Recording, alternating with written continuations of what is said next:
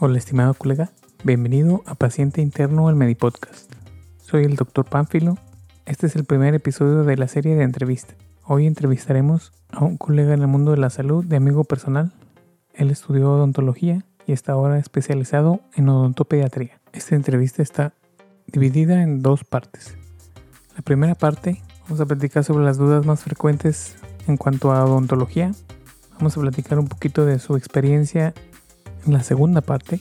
Vamos a platicar un poquito de las similitudes y diferencias que hay entre las dos carreras y sobre todo tratar de abordar la rivalidad entre odontólogos y médicos. Sin más preámbulo, mi estimado colega, la primera parte de la entrevista con Ricardo Herrera Olaria.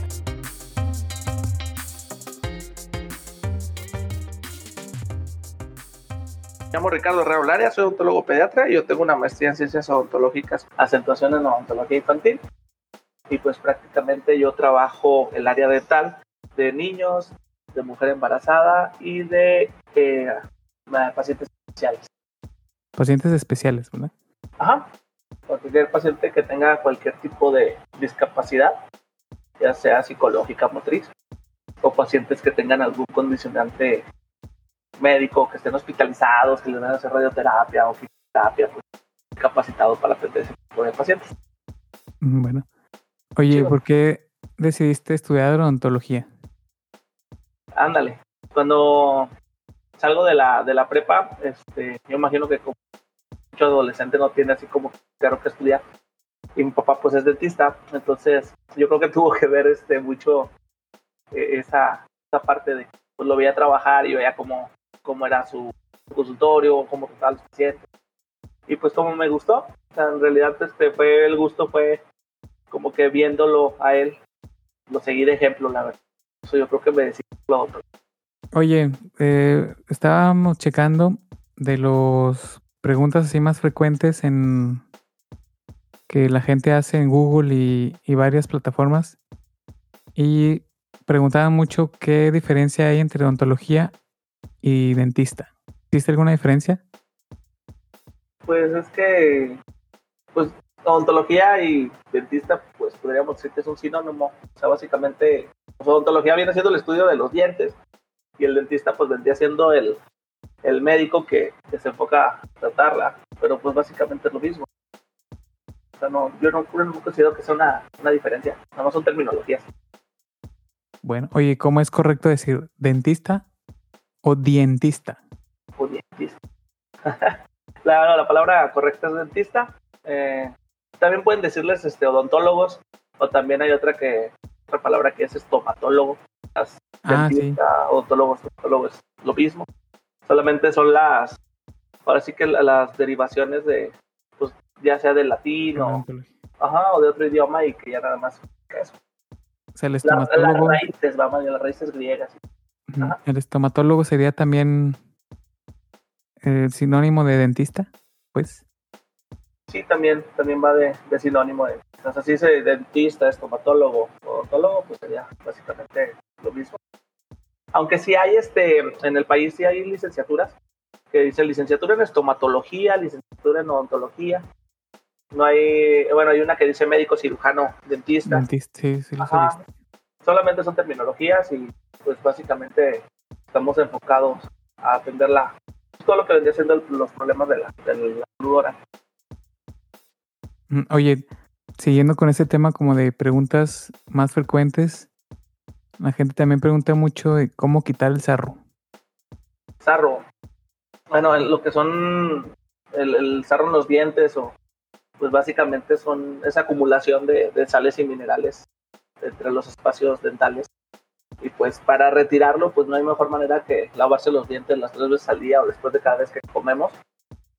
Lo más recomendable es esperarse 20 minutitos después de la comida para empezar a cepillar. Y para, ahora sí que cuando ya es un sarro consistente y que está muy, muy, muy arraigado, pues sí es recomendable ahora sí que ir al dentista que haga una limpieza dental. Que es algo, un procedimiento no molesto. Ahora ya se hace con aparatos este, ya ultrasónicos que van a remover todo, ese sarrito. Y antes, pues no sé, el seguro social o en instituciones como salubridad, a lo mejor todavía algunos lugares no cuentan con el, con el equipo y siguen usando la técnica la técnica manual, que sí son con unos como instrumentos, te, van a, retirar todo lo que está haciendo el sarro y si se siente algo de jaloncitos, pero de ahí en más, o sea, ya con el aparato es mucho más fácil retirarlo, la verdad. Nada más. O sea, sería algo muy fácil como lavarse los dientes como debe. Sí. Y, se acumula mucho mejor ir con, con el dentista. Ándale, que se va con el dentista. de hecho, es este, no es molesto, o sea, ya cuando está muy avanzado el problema del sarro, pues ahí se pudiera generar alguna incomodidad, pero en sí es algo muy sencillo. Lo recomendable es este, hacerse la limpieza dental por lo menos dos veces al año para que no se acumule tanto sarro. Pero pues hay gente que lo deja pasar y lo va a dejar pasar. Ya cuando va a entrar en un problema, que ya no es sarro, o sea, ya, ya tiene otro problema en las encías o a nivel de hueso, y ahora sí necesitan otro tipo de, tratamiento. También se puede complicar. Pues. Sí, también se puede complicar. Hoy también preguntan, otra de las, la segunda pregunta más frecuente es cómo blanquear los dientes. ¿Cómo, cómo le hacen los... Los, los dentistas para blanquear? Los odontólogos para blanquear. Sí, mira, mm, podemos, este, primero, primero hay que ver el tipo de, de mancha que tiene el paciente y también hay que ver este la ahora sí que, que, lo que quiere el paciente, o sea, su percepción, o sea, que, que, es un diente blanco, ¿verdad?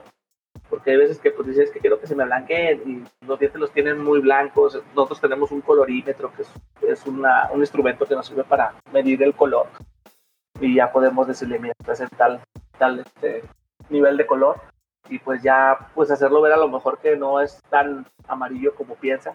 Pero pues sí, o sea, para blanquear los dientes, lo primerito, así lo más natural o lo más sencillo sería evitar este alimentos o por ejemplo perdón, eh, alimentos que, que, manchen en los dientes, o como son sé, betabel, el arándano, la uva, ah, frutas que, que, tengan mucho colorante pudieran manchar los dientes. También el café, el café, el cigarro, el vino tinto, o sea, todos, todos los que tengan colorantes, todo lo que tú agarres con la mano y te manche los dedos, pues te va a manchar los dientes. Entonces, este, primero sería eso, saber por qué son las manchas, ver si son manchas internas o externas, porque hay veces que van este, con un problema mayor que se llama necrosis pulpar, o sea, que se murió el nervio del diente y se ve el diente gris, y pues quieren el blanqueamiento de ese diente. Hay, que ver primero la problemática. Ya cuando ya sabes qué es lo que vamos a hacer, a lo mejor puede ser desde una simple limpieza con un pulido dental que mejore la, el color o que se retiren algunas manchas, pues a lo mejor eso puede ser como que lo que quiere el paciente pero hay pacientes que, por ejemplo, buscan más estética, buscan que se vea completamente blanco. Los dientes de chiclets, de, de, chiclets, de, flores, pues más bien, unos chiclotes. Este, cuando quieren un color muy blanco, pues ya usamos este, una técnica más avanzada que ya sería un blanqueamiento dental. Ya pudiera ser este, vendría siendo más bien eh, un blanqueamiento que puede ser en casa o puede ser en el consultorio, pero pues ya supervisado por el dentista, ¿verdad? Por el odontólogo. Ajá, hay ciertos pacientes que no pueden que no se les puede hacer blanqueamiento, no sé, que no son candidatos al tratamiento, o sea, por eso hay que valorar primero antes de hacerse el blanqueamiento. Es así como que llego al consultorio y tengo que me hagas el blanqueamiento. Pues primero el dentista tiene que determinar si es candidato, si no, no es candidato, y ya posteriormente pues ya hacer la colocación de, del blanqueamiento dental. Sí, o sea, pues lo ideal es mejor también acudir al odontólogo. Sí, más recomendable. Ajá. De hecho, hay ahorita en el mercado pastas, no sé si te has fijado, ya están hablando mucho del carbón activado o del o de pastas este con bicarbonato para blanquear pues a lo mejor sí, sí pueden ayudar y sí pueden aclarar un poco los dientes, pero pues lo más recomendable es que acudan al dentista para con una de esas pastas les pudiera dar mejor resultado, ¿verdad? Sí, oye, otra pregunta eh, muy frecuente que hacen es ¿cuándo ir al dentista? ¿Cuándo se recomienda ir a una revisión ahí en los dientes. Ah, por, por lo menos en, en, el año hay que ir una vez para ver qué onda, qué me está pasando, si tengo mal aliento, si hay alguna alguna problemática este, pequeña, ¿verdad? Para ir a ver. Pero sí, yo, yo lo recomiendo a mis pacientes que por lo menos vengan dos veces al año, cada seis meses, una cita de revisión y la otra cita normalmente de la, limpieza toda la profilaxis Y ya para la última pregunta que encontré así más frecuente es si existen dentistas para niños. Creo que este es algo como que tú puedes responder con tu especialidad. O sea, ¿qué diferencia podría haber entre un dentista general, se podría decir, y un dentista o un odontopediatra? Sí, de dentistas de niños, pues sí, existimos los odontopediatras. Este, van a haber diferentes tipos de especialistas, como en todas las, las carreras, o sea, está el, que estudia la especialidad, está el que estudia la maestría y está el que estudia algún diplomado. Obviamente que con el que van, pues va a estar mejor capacitado a menor grado de capacitación.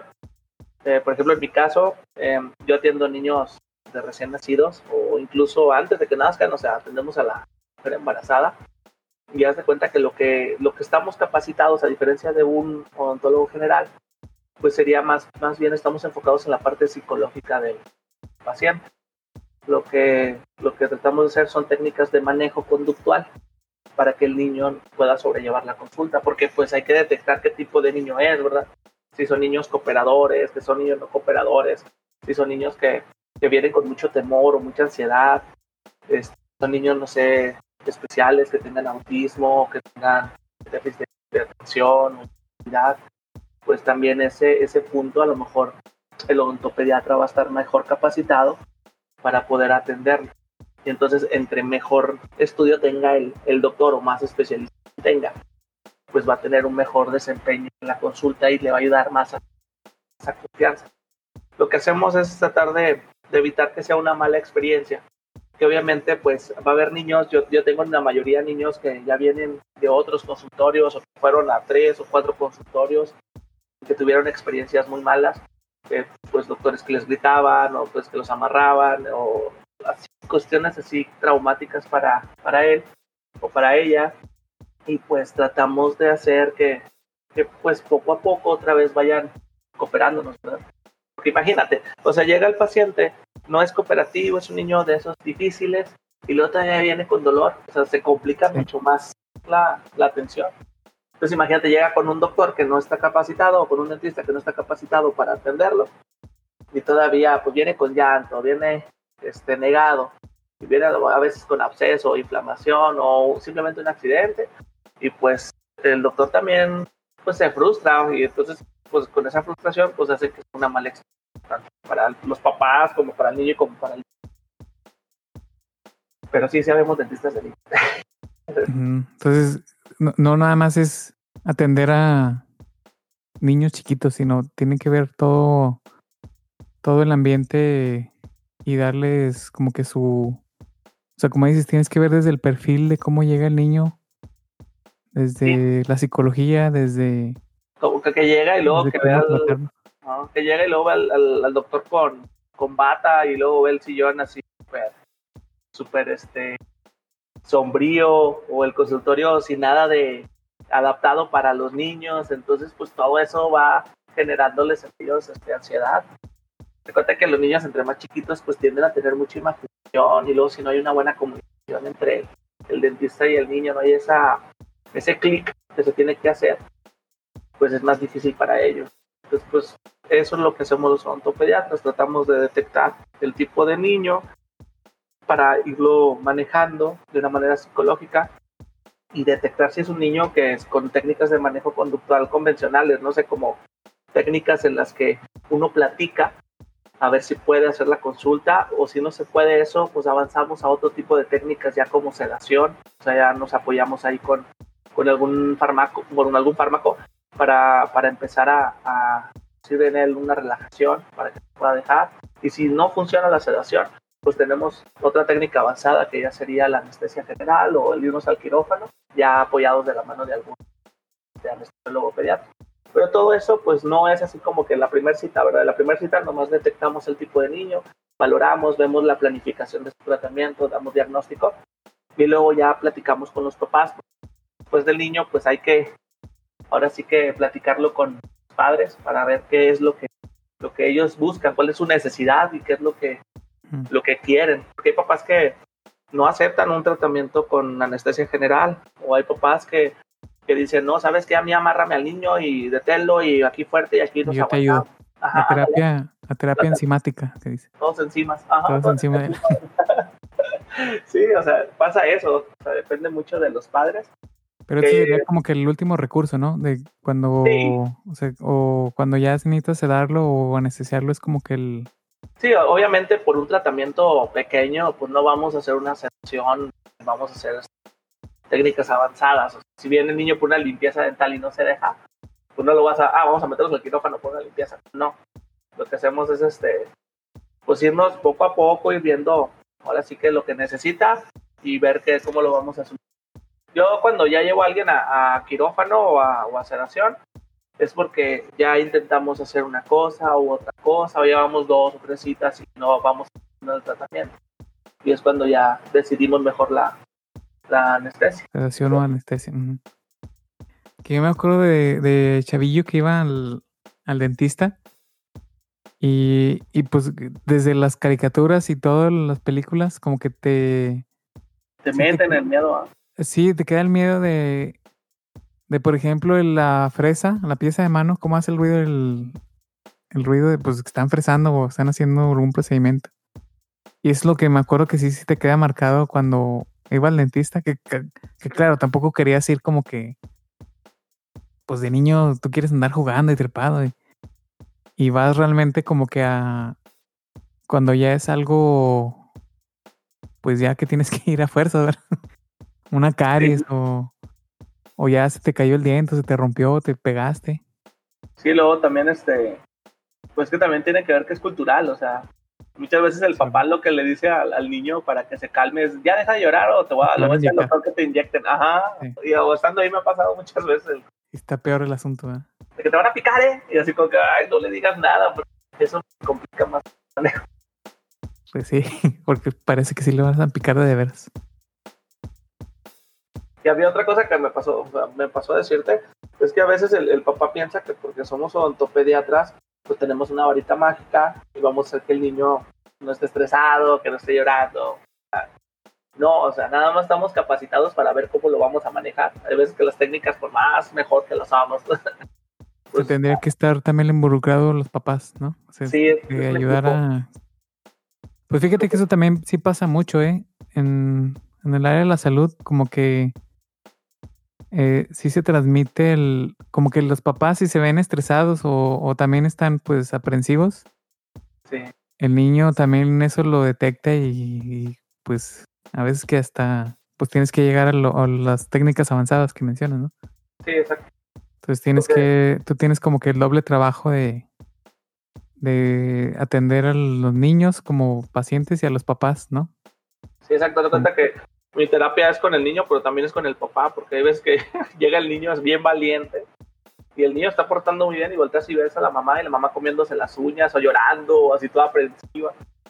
Entonces, pues Y ya se, alteran también los niños. sí, o sea, el chiste aquí es eh, enamorar al niño para que se deje atender y luego convencer a los papás de que lo que le va a hacer el niño es para que esté bien. Entonces, es como que, que sea una cooperación para que cuando terminemos el tratamiento en la casa, porque pues yo básicamente al niño lo veo, ¿qué te gusta? Una vez al mes o una vez a la quincena. Y yo hago un tratamiento dental, pero pues toda la chamba es en la casa. O sea, porque lo que es la caries, antes este, la caries decían que era eh, bacterias o gusanitos que se metían en el diente y desbarataban a- al diente. Y ahorita ya se sabe que es un, es un signo de una enfermedad que viene siendo una desmineralización de las estructuras dentales. O sea, el problema no está en el agujero que está el diente. El problema está en la saliva, en la alimentación, en la educación de los papás, todo lo que vendría siendo la higiene oral del niño, el tipo de bacterias, el tipo de dientes. Entonces, como es una enfermedad multifactorial, pues el dentista entra dentro de esos factores para que el diente esté bien, pero pues nos falta un chorro.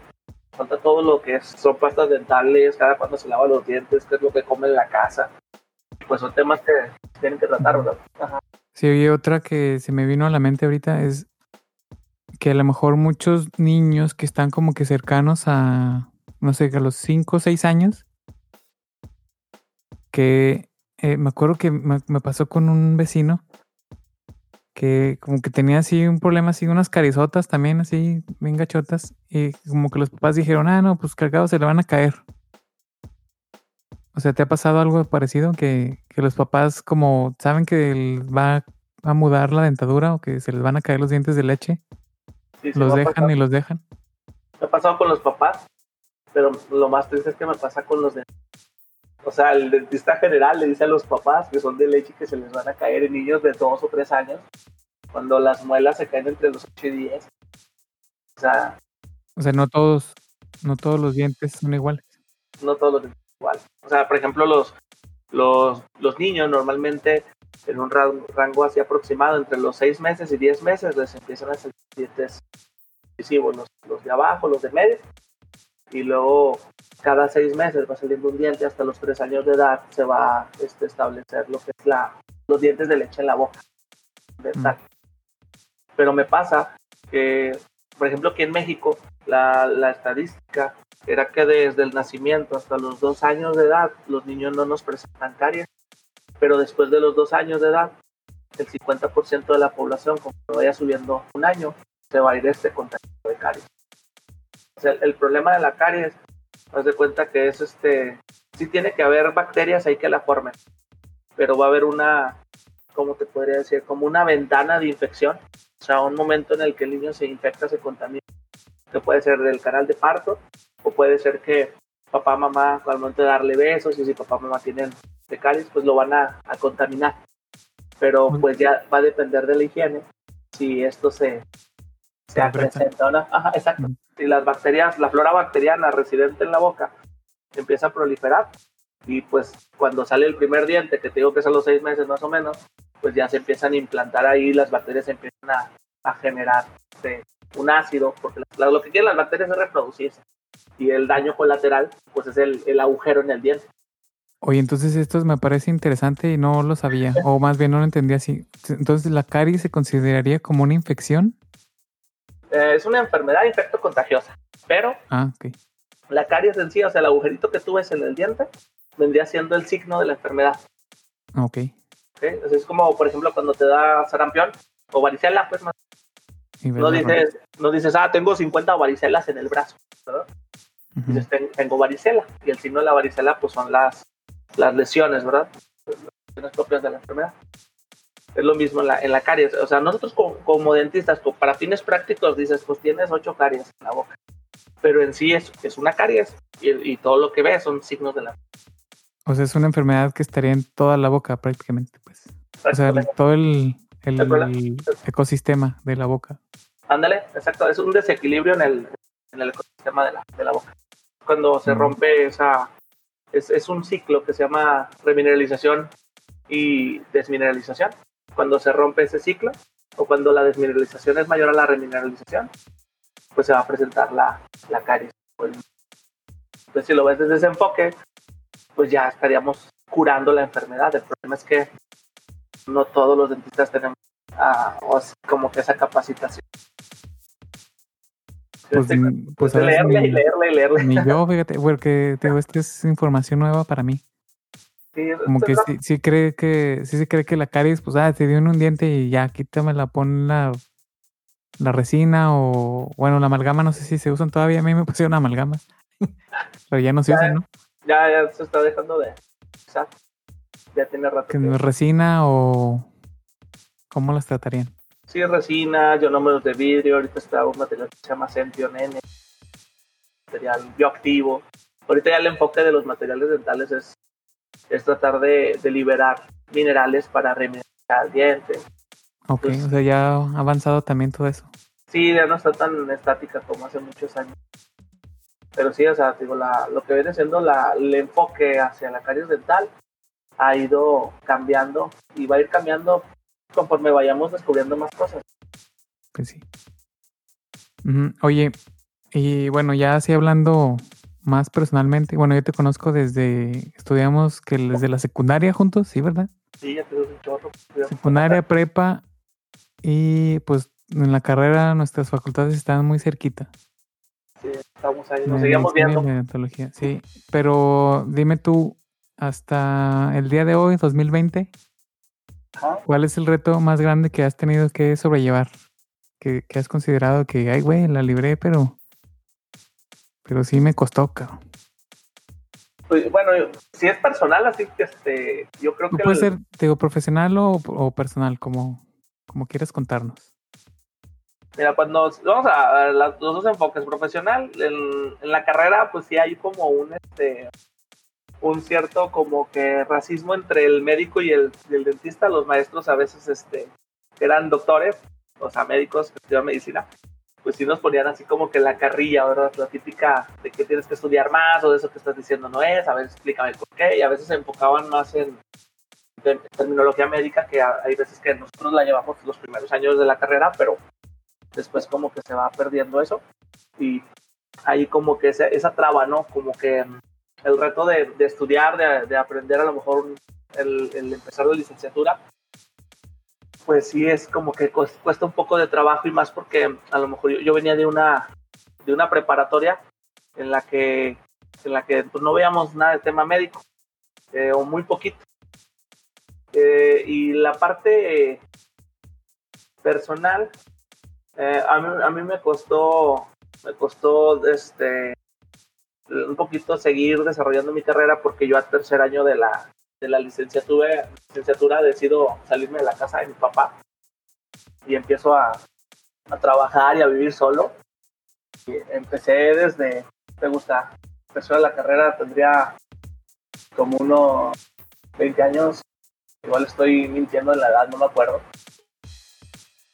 Este, y empecé 20 años. sí, como 20, más o menos, 20, 21. Puse un carrito de hamburguesas y ahora le empecé a trabajar y con eso me iba manteniendo la carrera de odontología. Pues yo creo que de ahí fue como que empecé a hacer yo mi, mi camino por la rama médica o por, por este rollo de la odontología.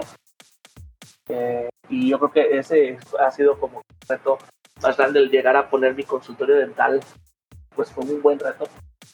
Y es, costó que pues, salir de la carrera y, y luego ahora dónde vas a trabajar y luego eres hombre, tienes esa barrera como que la mayoría de los dentistas contratan asistentes mujeres. A los, asistentes hombres como que no, como que te van rezagando un poco. O sea, que hiciste como que ir antes de terminar, empezar a hacer manitas y no... no... Ajá, o sea, no tenía, por ejemplo, yo lo único que conocía a mi papá y este, mi papá iba y no, no, no me iba a pagar, o sea, mi papá me ha enseñado a, trabajar y todo, pero pues nunca me ha puesto todo en bandeja de, de plata, ¿verdad? Así como que, para le tienes que trabajar. Entonces, este. Y si le preguntaba con alguien más, como que te decía, no, tú eres hombre y.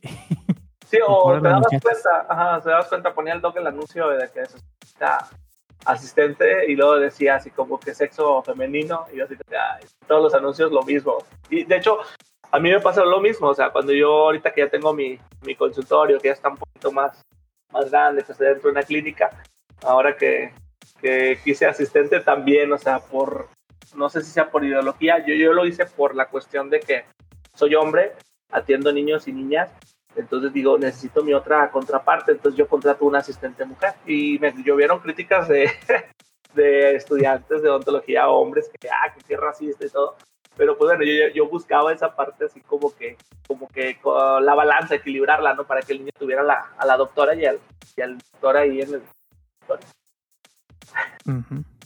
Ok. O sea, para tener las dos perspectivas, dice. exacto, o sea, para que el niño sienta más a gusto. Porque hay veces que, por lo menos te digo, como son aspectos psicológicos, pues a veces el, niño prefiere más a la mamá o prefiere más al papá y pues pasa lo mismo en el consultorio dental. Obviamente acá mis asistentes pues no, no les permito eh, trabajar a, mi paciente pediátrico, pero me apoyan en la parte de, del manejo. ¿De manejo dental?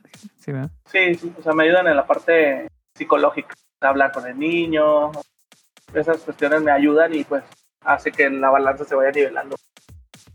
O sea, tú has hecho tu equipo pues ahí para atender a los, a los niños. Sí, exacto. Yo, por ejemplo, en mi consultorio, si un niño necesita una cirugía, pues tengo un el que va y me ayuda. Si necesitamos este, ortodoncia, va conmigo también una, una compañera que tú conoces, odoncista y ella va y me ayuda con la ortodoncia. Eh, cualquier índole, o sea, cualquier cosa que necesiten, hay, hay un especialista que me va a ayudar. Yo lo voy a ayudar a él. Hacemos como una sinergia. Como una red de... de...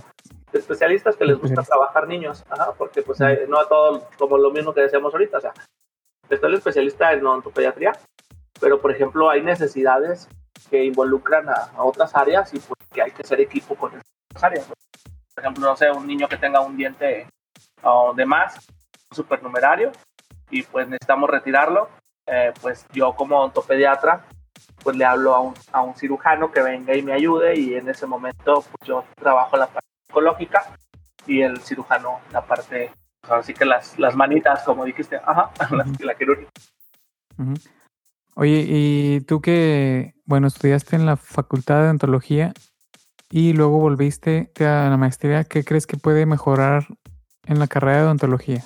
Bueno, aparte específicamente en la facultad en la que estudiaste, pero en general, ¿qué te hubiera gustado aprender dentro de la carrera que, a lo mejor tuviste que aprender después y que no te enseñan pues en la carrera?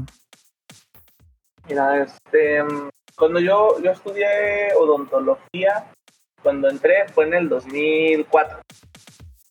Entonces, en lo que es la licenciatura.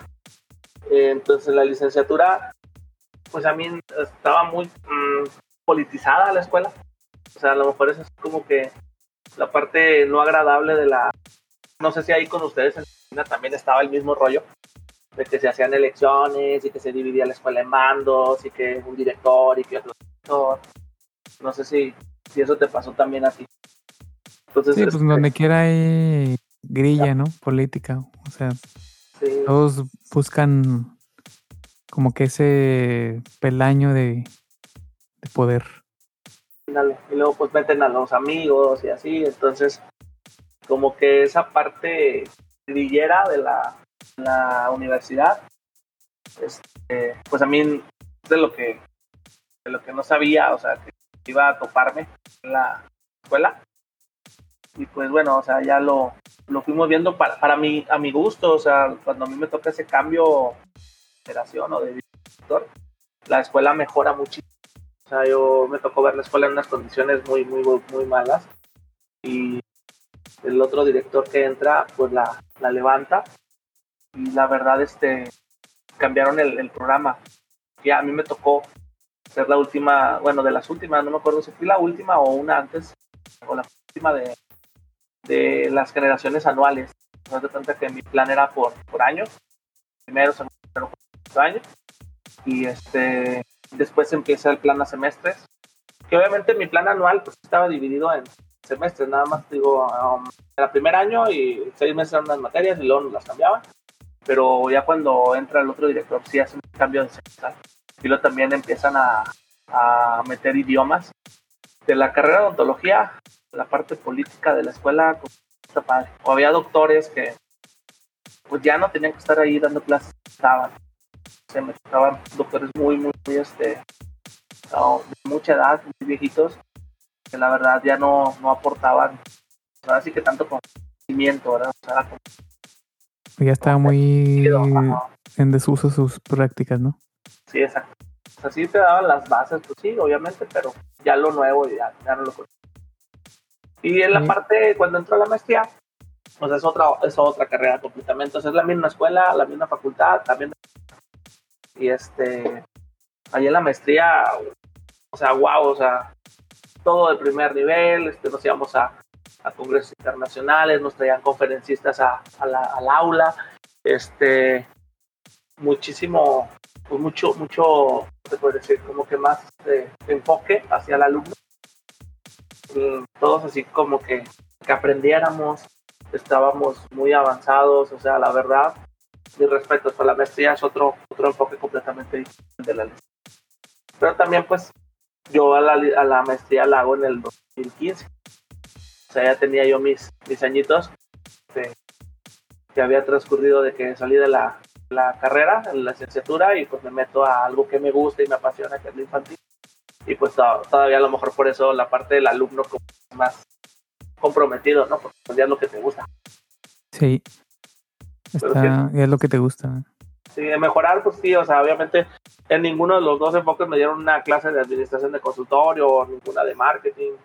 Entonces, pues hay cosas que mejorar, obviamente te entrenan para hacer este el, este, el, operador del, del, consultorio, pero no, no te entrenan para ser el administrativo, llevar recursos humanos, ser un patrón, o sea, la parte de negocios, pues sí, ahí estaría como, el talón de Aquiles de, ahí de, la, de la carrera.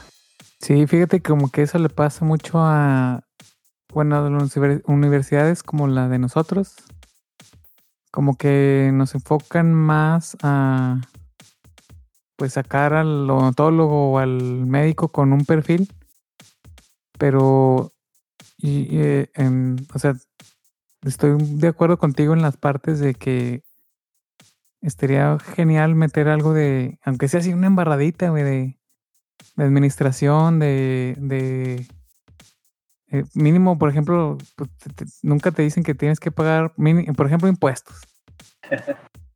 de algo de, de, de impuestos, de cómo recetar, pues te dicen, pero nomás así como que la posología. Es algo que, creo que podría mejorar. y bueno, ah, perdón. En la, en la carrera, bueno, a mí sí me dieron una clase de administración, pero fue así en la licenciatura, fue como, yo creo que seis meses, pero no, o sea, no, nada, o sea, no entendías nada.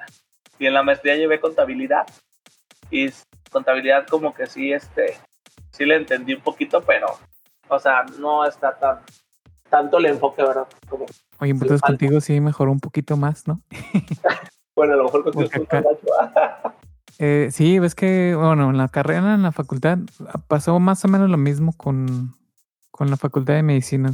Mm, la generación que iba delante de mí, una arriba, tenía un plan. A nosotros nos cambiaron otro plan. Y luego los que nos siguieron atrás es, fue otro plan distinto. O sea, teníamos tres planes en tres generaciones distintas.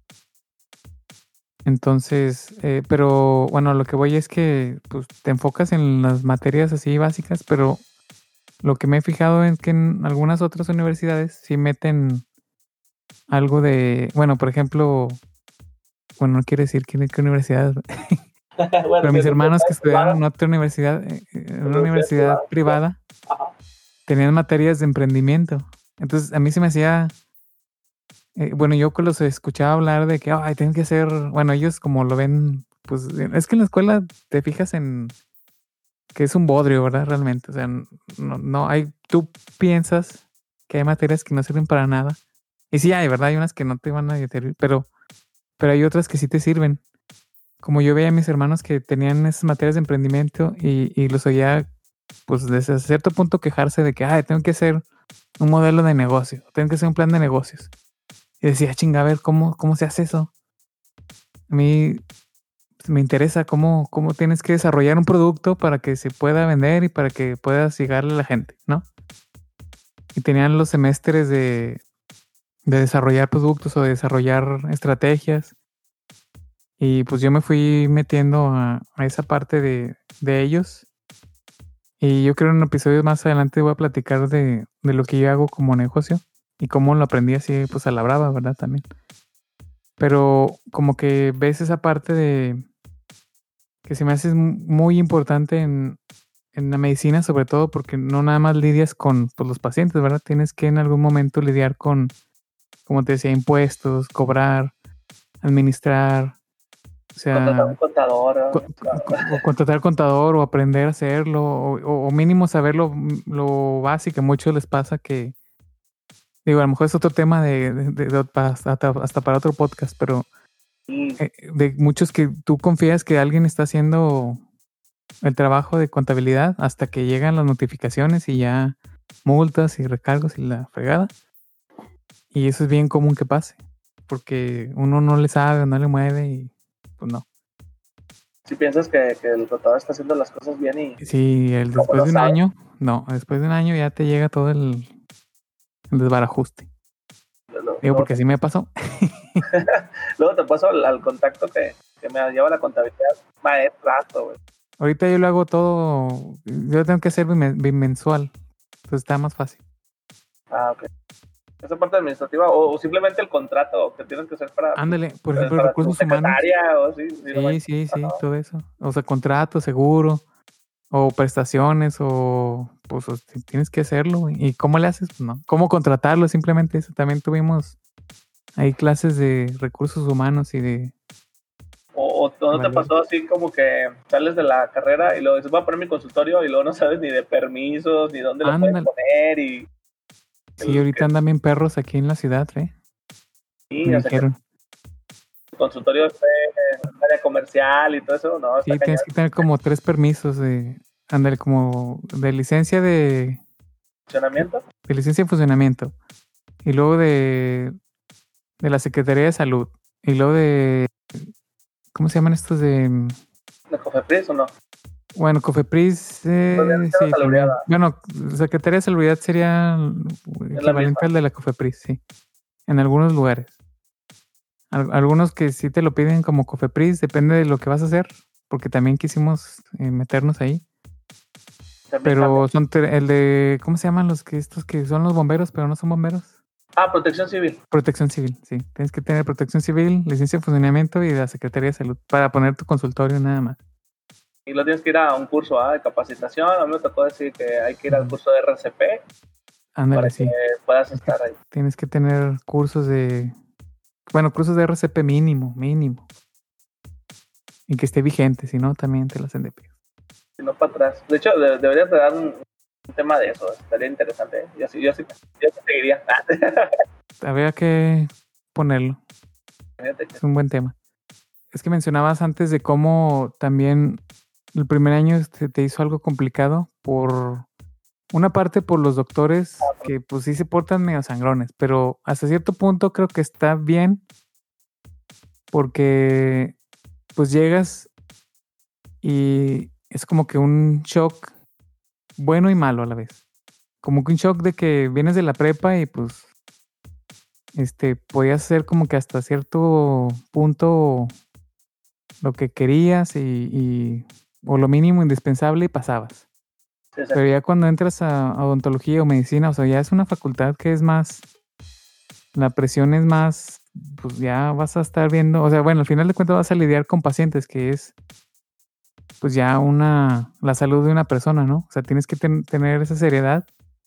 Y supongo, quiero pensar, les damos el beneficio de la duda, que es la, la forma en que los doctores que empiezas como para forjarte a, a un a un ambiente más hostil, por así decirlo. vas a tener pacientes que son muy difíciles o que están aprensivos o que o los familiares, o sea, o sea, va de cierta forma te va entrenando para lo que viene, ¿verdad? Que pues no es nada fácil tampoco.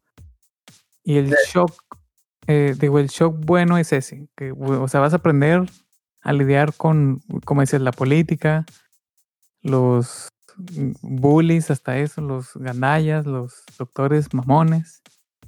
Los empiezas a los compañeros mamones, sangrones o pendejos. O sea, vas a empezar a lidiar con desde el día uno con todo eso. o sea, te van entrenando ya. Y el otro shock que mencionas es, e, es, todavía difícil porque realmente llegas a aprender pues prácticamente otro lenguaje. O sea, es... Son eh, etimologías griegas, latinas, que, que, es otro idioma, ¿verdad? totalmente otro idioma que, pues no, nunca te dicen, a menos que estés ya en medicina, nomás te dicen, ah, apréndete el ligamento tal. O el, el, o sea, si lo ves nuevo es difícil, pero ya como vas avanzándole, pues ya te das cuenta, ah, pendejo, pues va de aquí a acá y se llama esternocleidomastoideo, por ejemplo, el, el músculo. Pues va del esternón hasta la apófisis eh, ay, cabrón, ya lo voy a regar. Esternocleidomastoideo. La, la, la mastoides, al esternón y a la clavícula. ¿Sí, verdad? Sí. Por eso es esternocleidomastoideo. Sí. Entonces, pues, si lo ves desde el punto, si lo razonas, pues va desde donde se inserta, los lugares donde se inserta y ya, ¿no? Sí, pero. Pero cuando lo ves de nuevo, pues es. ¿Qué chingados es un esternocleidomastoideo? Pues no. Deja tú, yo una vez este, me, me, acuerdo todavía en clase de anatomía, primer año, primera clase que voy a dar así a nivel de licenciatura, me equivoco en cóncavo y convexo. Estaba hablando del frontal. Y luego, ah, la parte anterior del frontal es, dije, cóncava. ¿Del hueso frontal? Del hueso frontal. Tómala. El doctor se paró, así enojadísimo. Me dice, ¿cómo va a ser cóncavo, Ricardo? Dije, ah, disculpe, entonces es convexo. Entonces, ¿es convexo o es cóncavo? Y me sentó, güey. Ya no me, no me dejaba seguir la, la, clase. la clase. Sí me, sí me, ahí sí me traumó, o sea, porque pues primera clase, enfrente de los alumnos, enfrente de todos. Y este, y, y, me dicen eso, cóncavo convexo. Ya después, este, me entero que, que, ese maestro, pues es el primer filtro de, de odontología, o sea, el primer, el primer filtro para que alumnos vayan desistiendo de la carrera o uh -huh. que no tienen la capacidad, como lo decías ahorita, o sea, son así como que son, podría decirse como que no trabas, pero sí como maestros más duros que te hacen ver tu suerte que vas a tener con los pacientes. Y pues ahí es donde empieza la gente a, a decir, ah, no es lo mío. O sea, en realidad yo no, no debería estudiar aquí. Yo no sí, sé si te pasó, o sea, el salón, sí, sí, pues salón es grande, no sé, tu generación, mi pues, generación éramos 60. Sí, pues ¿no? cuando empiezas el primer año son chorro y luego el segundo año ya van bajando de 10 o de... van bajando. Y pues es que es lo padre y gacho de, de la medicina, bueno, del área de la salud, ya sea odontología, medicina, enfermería. O sea, es que, digo, como te decía, desde cierto punto es pues elitista realmente, ¿verdad? Sí. O sea, no todos van a terminar la carrera y, y, no está mal no terminarla también, o sea, pues te das cuenta que, que no, no es lo tuyo, pero es como, pues es que es un entrenamiento a final de cuentas, porque va a estar, cada año va a ser más complejo y más complicado y más difícil sí. y más cabrón, o sea, no, no en, en, medicina o en la salud sí. nunca va a mejorar, güey. No. El primer año, segundo año está más cabrón. El segundo año, tercer año está más cabrón. De hecho, sales. cuarto está más cabrón. Sales. Sales y todo lo que aprendiste ya no, no vale.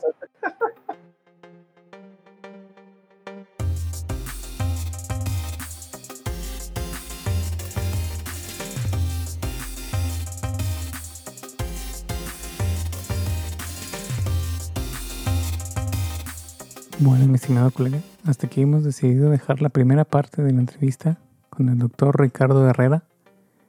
En la segunda parte nos empieza a platicar más sobre las similitudes de estas dos carreras y empezamos a abordar el tema de la rivalidad entre médicos y odontólogos.